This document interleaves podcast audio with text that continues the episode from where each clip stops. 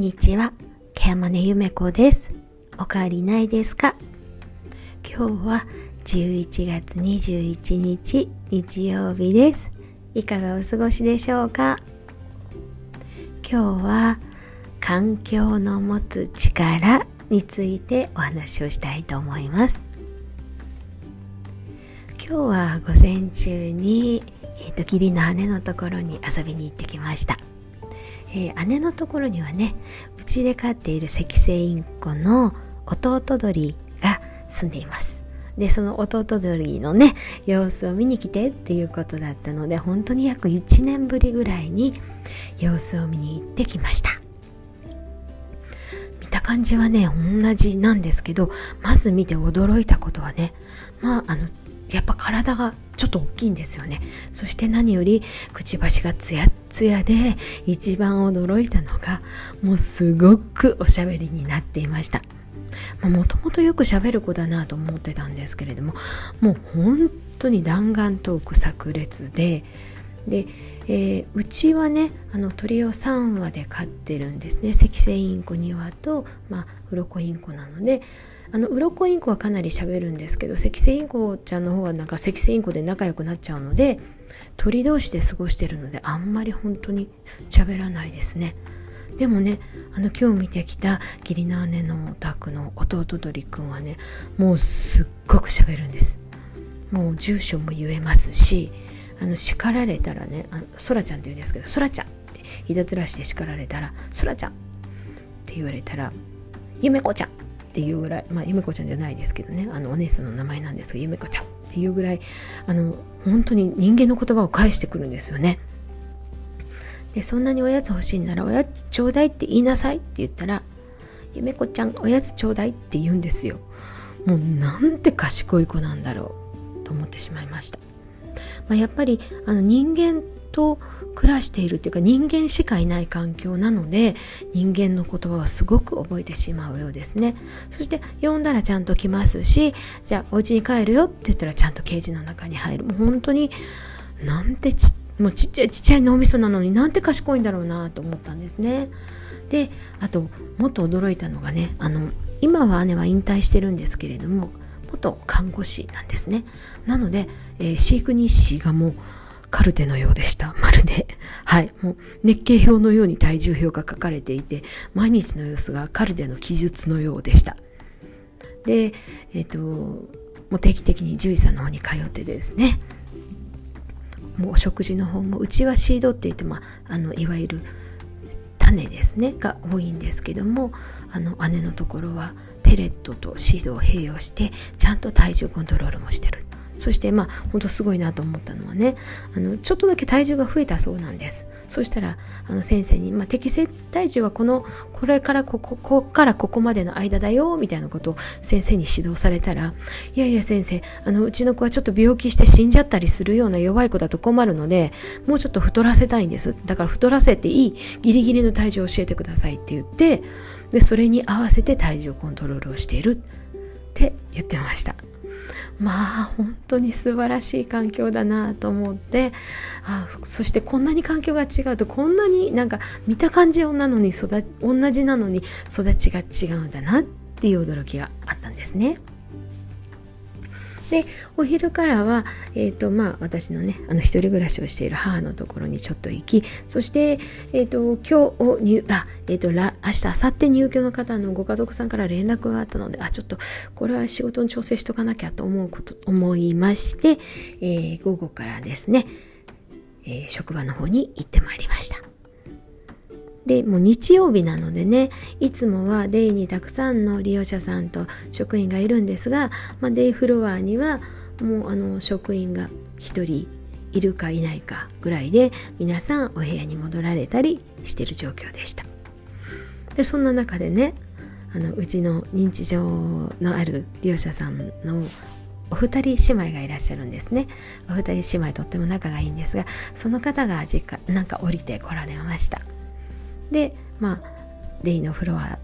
私のいる事務所のところに入ってこられるんでね。あら今日は日曜日なんでデイはお休みですよ。って言ったら、ね、あらそうなの？って言って2人で顔見合わせてじゃあどうしたらいいかしら？っていうのであお部屋でお待ちくださいね。お茶になったらお呼びしますね。って言ったらまたエレベーターに乗って上に戻られたんですね。私今日事務所に2時間ぐらいいたんですけど2時間の間に6回同じやり取りがありましたでねあのもうさすがに3回目ぐらいになってね あのその場にいたスタッフに「ねちょっとこれずっとこんな言ってるよ」って言ったらねあの彼女は笑いながらね「朝からずっとですよ」って 言ってくれたんですよね。であの私がまあ仕事してるのも横目に見てたのでまた降りてこられた時にはねあのそのスタッフがねあの今はお部屋でお待ちくださいね。お食事になったらお呼びしますからね。って言ってね一緒にエレベーターに乗ってまた上に帰ってたんですね。だから朝からもうまあ言うて2時間の間に6回だったので朝からだとねもう十数回同じことを繰り返してるんですよね。すごいなって思ったんです。でその状況をね笑って私にまあ、報告できるスタッフもすごいなと思ったし同じやり取りをね本当に笑顔で続けられる職員本当すごいって思いました。後からねあのその2人の様子をねうちの代表も来たのでちょっとこんなだったんです。すごいですねって話をしてたら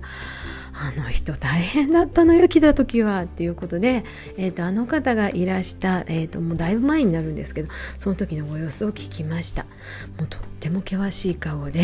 もう離説って言ってねもう部屋から部屋っていうか施設から逃げ出しちゃうんですよね。で逃げ出して家に帰っちゃう。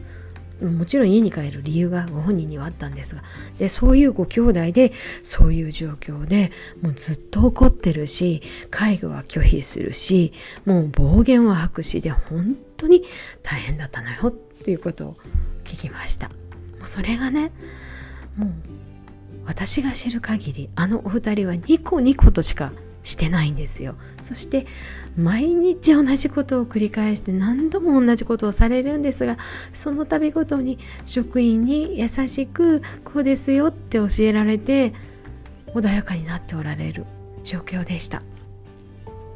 昨日もね室内でうろうろとされている時にねあの妹さん休んでおられるから大丈夫ですよってお伝えしたらあそうなの？安心したわって言ってまた席に戻ってビデオを見られているっていうような状況を何度も繰り返しておられました。またあの認知症アルツハイマー型認知症の女性の方で、まあ、デイに来られてもずっと徘徊をされておられる方いらっしゃいますでその方はねもう機嫌よくおしゃべりをしながらずっと徘徊をされてるんですねそして、えーと、それをずっと職員が見守りで時にあの行ってはいけない場所に行かれるとねあの一緒に手をつないで戻ってこられるという状況をもう本当に一日中く、まあ、繰り返している利用者の方がいらっしゃいます。まあ、その方もねあこれはちょっと大変だよねって、まあ、ケアマネージャーの立場としてはあの現場を見てて思うんですけれどもこの方についてもね実はえっ、ー、と集介護者であるご主人が入院をされた時にある老犬に入所されたそうです。そうすると全く喋らなくなってしまって動けなくなったそうです。でその状況をあのもう悲観されたご主人がもう入所した方がいいよって家族が言うにもかかわらずですね、まあ、ご主人の思いがあったんでしょうね。家に連れて帰ってこられてうちに来られたというそうです。そしてうちではあの本当にニコニコしながらおしゃべりしてうろうろうろうろされてるんですけどずっとニコニコされてるんですよね。怒ることないです。でその様子を前に入っていた施設の職員が見てとっても驚いたっていうのを聞いたことがあります。環境って本当に大切だなって思うんですよね。どんな環境で過ごすのか安心できる環境で自分の自由が制限されない環境そして例えばスタッフがね常に笑顔でいる叱られることがないそんな環境が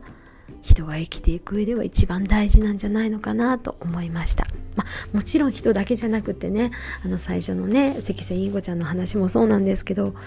すごく環境って思う以上に大事なんだなっていうことを今日は本当に実感した出来事でした。今日は環境の力についてお話をしてみました。最後まで聞いてくださってありがとうございました。